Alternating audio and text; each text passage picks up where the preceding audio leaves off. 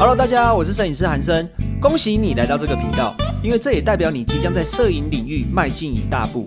如果你对摄影有兴趣、有目标，可以先来我的 IG 首页领取免费的人像摄影教学影片，账号是 W U P A U N G。那话不多说，我们开始今天的主题吧。因为工作的关系呢，我经常在各种场合教授摄影，不管是在对学校、对社团。或者是对我的自媒体，我常常跟人家分享摄影的观念跟技巧。那我最常跟大家分享的就是美感的重要性，也就是审美观。我觉得不管是摄影啊、设计这个行业的人都很需要提高你的审美观，也就是我们常说的提高美感。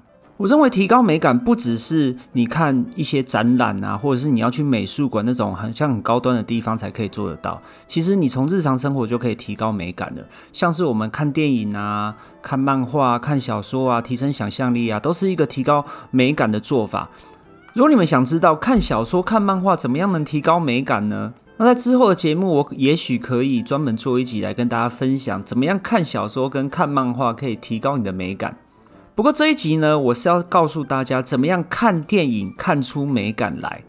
我认为看电影是一个提高审美很好的一个方式跟管道，所以今天我要跟大家介绍一部二零一四年我很喜欢的电影，叫做《欢迎来到布达佩斯大饭店》。这部电影也许有看过，也许没看过，不过都没有关系，我不会爆雷，而是带你用摄影的角度，告诉你怎么样看这部电影，以及这部电影的厉害之处到底在哪里。这部电影的导演呢，叫做 Wes Anderson，他基本上是一个有强迫症的导演。如果你有看过这部电影的话，你就会发现，随便截取一幅画面，都像是一个很厉害的艺术品，或者是很棒的照片一样。尤其他的每一个画面，你会发现它的线条都是直线。你可能觉得说，都是直线有什么好奇怪的？不过我要告诉你，以摄影的角度而言。因为摄影的镜头有非常多种，那大部分的镜头呢，只要你不是长焦段的镜头，都很容易产生变形。所以光是做到它的画面的线条都是直线，这一个就很难了。更不用说到他在说故事的这个节奏上面。我觉得这部电影基本上就是在说一个很棒的故事，而且这部电影的叙事手法跟现在你看到的大部分电影可能都有点不一样。呃，应该是说这部电影的叙事比起电影的话。反而比较像是一个比较文学性的叙事结构，整部电影呢就像是用小说的章节脉络在铺陈一样，从一开始在老年的小说家对着镜头说故事的感觉，就像是你在看小说最前面的那一章序章的部分。那在之后的剧情呢，也会像是在小说那种章节的分段来说故事。那当然，它也运用一些灯光上的变化，比如说聚光灯啊，来营造一种独白的氛围。那它在声音的表现上也用了很多旁白。来营造像在说小说一样的感觉。整部电影的故事呢，就像是洋葱一样一层一层的，而且有层次的。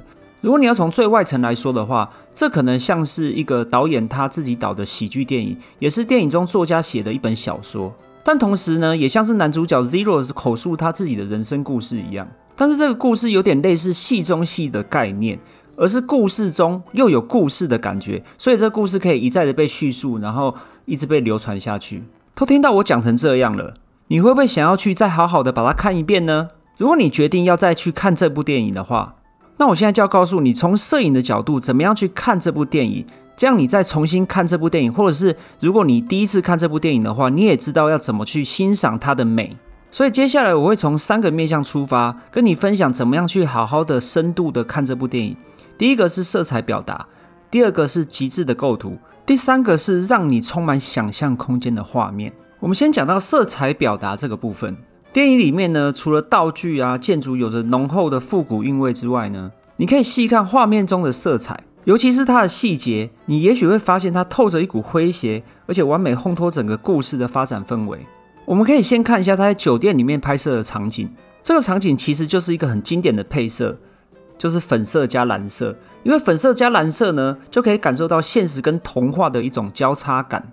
我们对粉色的印象，通常就是它代表一种童话故事的感觉，是浪漫的爱情啊这一类的故事。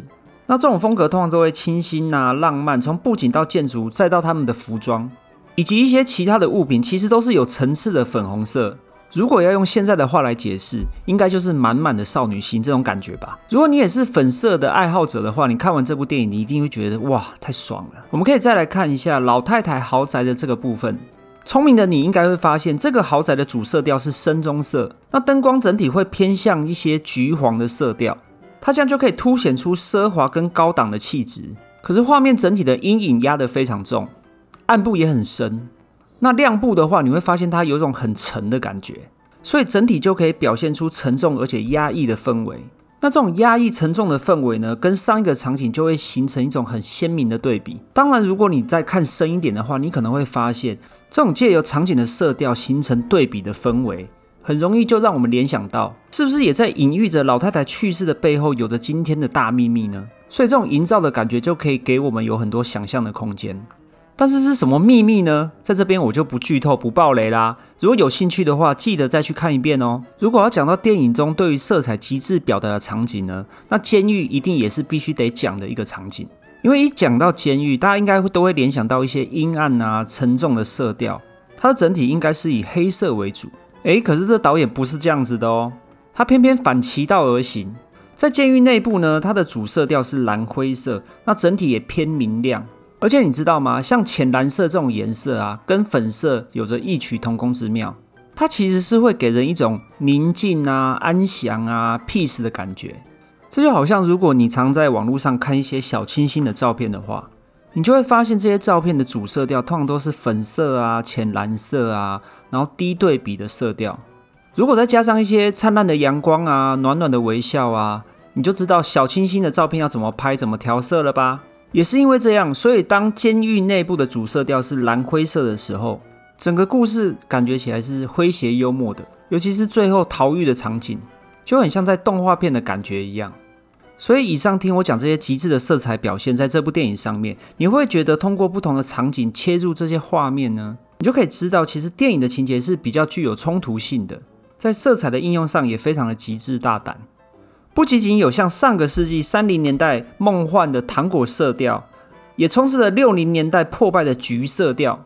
所以透过这部电影的色彩表现呢，我们也可以很容易的回到那个优雅的复古年代。这部电影的第二个看点呢，你可以去看它的构图，也就是我刚刚说的极致构图这方面，因为它根本就是一个强迫症的审美观以及极致运用构图的表现。就像我刚刚说的，你就算把这部电影关掉声音，它的每一幅画面你都可以感受到画面的质感跟它严谨的构图。因为导演他简直就把这种完美主义的和谐跟平衡贯彻到一种极致。那这种接近强迫症的和谐跟平衡，也成为了导演他自己的风格跟标签。那现在我来跟你解释一下，为什么他电影中的每一帧画面都可以说是摄影构图界的翘楚呢？我们先来说一下电影中的均衡对称构图。你在看电影的时候，应该不难发现，不管是人物啊、事物，或者是环境啊、建筑，它总是沿着中轴对称线，所以它可以给人一种强烈的秩序感。可是其实导演他不会满足这种严格的对称构图，所以他还安排了错落的元素当做点缀。所以你会发现这些错落的元素呢，会变成对称中一种不平衡的美感，也是他这种方式呢，使构图本身增添了不少趣味性。我们也可以叫它做均衡构图。所谓的均衡构图呢，它其实是包含对称构图的概念，只是它含义又更广了。比如说不完全的左右均衡啊，或者是相等啊，或者是相近的形状，乃至于数量跟大小都不同的事物进行排列，这样的方式呢，就可以形成轻重、大小跟深浅的对比。那这样安排呢，也可以丰富画面的多元性跟观赏性。尤其你知道吗？一张照片能做到完美对称就已经非常难了。更何况它是整部电影，再加上镜头其实是运动的。如果你想到对称效果，就是难上加难。所以我才说，导演通过镜头左右平衡实现，而且减少了大量晃动镜头，简直就可以说是一种极致的表现。我们可以再来说一下它的多重叠加构图。电影中除了极致的对称构图之外呢，还使用一种叠加构图的手法。它运用现成的框架进行二次构图，可以塑造更强烈的层次感。也可以对他想要表现的主体能够更突出画面。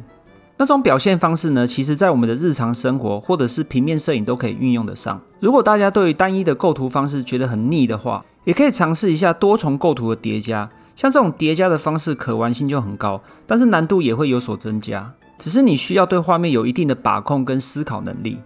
当然，我相信你只要细心观察，一定也可以玩得很好。第三个，我想要跟你分享的面向呢，就是让你充满想象空间的画面。也就是说，电影里的每一个画面都可以让你慢慢的看，而且品味细节的。在这部电影里面呢，其实它很多画面都是让角色直接看着镜头，也就是我们俗称的主观镜头。这种镜头就可以让观看者本身直接感受到电影人物的感受。那如果以平面摄影来说的话，也许你没发现，但其实我们大家都很常运用到这种手法。比如说，我们都一定有这种机会，请拍摄者直视你的镜头，也就是请他面对你，然后我们让被拍摄者去表现他的情绪、他的感受、他的眼神，用他面对镜头的表情以及眼神来布局拍摄时候的画面语言。听我这样讲，你是不是才发现说，哦，原来我也运用过类似的手法？你可以发现，在电影里面，导演让很多画面里面的人物啊面无表情，抛开一些情节啊故事。如果你在看电影的话，你随性的按下暂停键，你可以发现，其实他们的人物神情状态会表现出一种模棱两可啊、疏离呀，或是孤独之类的感觉。于是你会忍不住想去体会，想去猜想，所以也使电影中的各种情节充满了更多解读的出口，也就是让你有更多的想象空间。如果你要我说，把它运用在平面摄影上的话，你平常叫被拍摄者眼神放空、表情放松，其实也可以达到类似的功效。当然，你要被拍摄的对象也不一定像演员们有这么好的演技。不过，如果你想要模拟这种感觉，想要让被观看者对于你拍摄的画面更有故事感、更有空间，然后更有想象力、更有遐想空间的话，你可以试着请他们眼神放松。然后表情就放空，没有关系，不要看镜头也可以。也许你也可以达到这种类似的效果哦。那这种类似的效果呢，还有一个好处，就是有一种慢审美的感觉，有一种客观美的感觉，而且可以让别人深度的阅读的感觉。所以我也鼓励大家可以多多尝试看看。好啦，以上就是跟大家分享的三个面向去解读。欢迎来到布达佩斯大饭店这个电影。如果你听我讲觉得有引起你的兴趣，或者是觉得讲解不过瘾的话，我都很鼓励大家再去看一下这部电影。如果我们讲回到电影与摄影之间的关系，两个的关系一定是密不可分的。我们摄影人总是在追求像电影画面那样的故事性，而电影人一定也追求像摄影一样精准的构图。像导演他自己就说过，他自己的人生呢受到了漫画史努比的影响，所以可见呢，所有的艺术其实都是相通的。我们也可以透过电影来获取各种拍摄的灵感，然后把你的感受啊、你的情绪啊都表现在你的摄影作品当中。也就是因为这样，所以我才鼓励大家都常常去看电影，或者是看一些美的事物，不一定要去看展览啊、看美术作品，这些真的都不一定。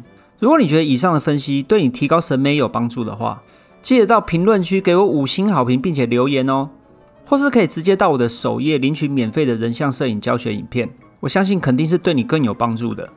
那摄影师不藏私，我们下次见啦，拜拜。OK，今天这一集就到这边啦。我们很重视您的意见，不管有什么想法，都欢迎留下评论告诉我们哦。你们的鼓励是支持我们分享更多的动力，或是也可以到我们的 IG 搜寻韩生影像，账号是 W U T A U N G。除了免费摄影教学影片可以领取之外，还有更多短影片以及图文教学分享哦。期待与你们在网络上相见啦，拜拜。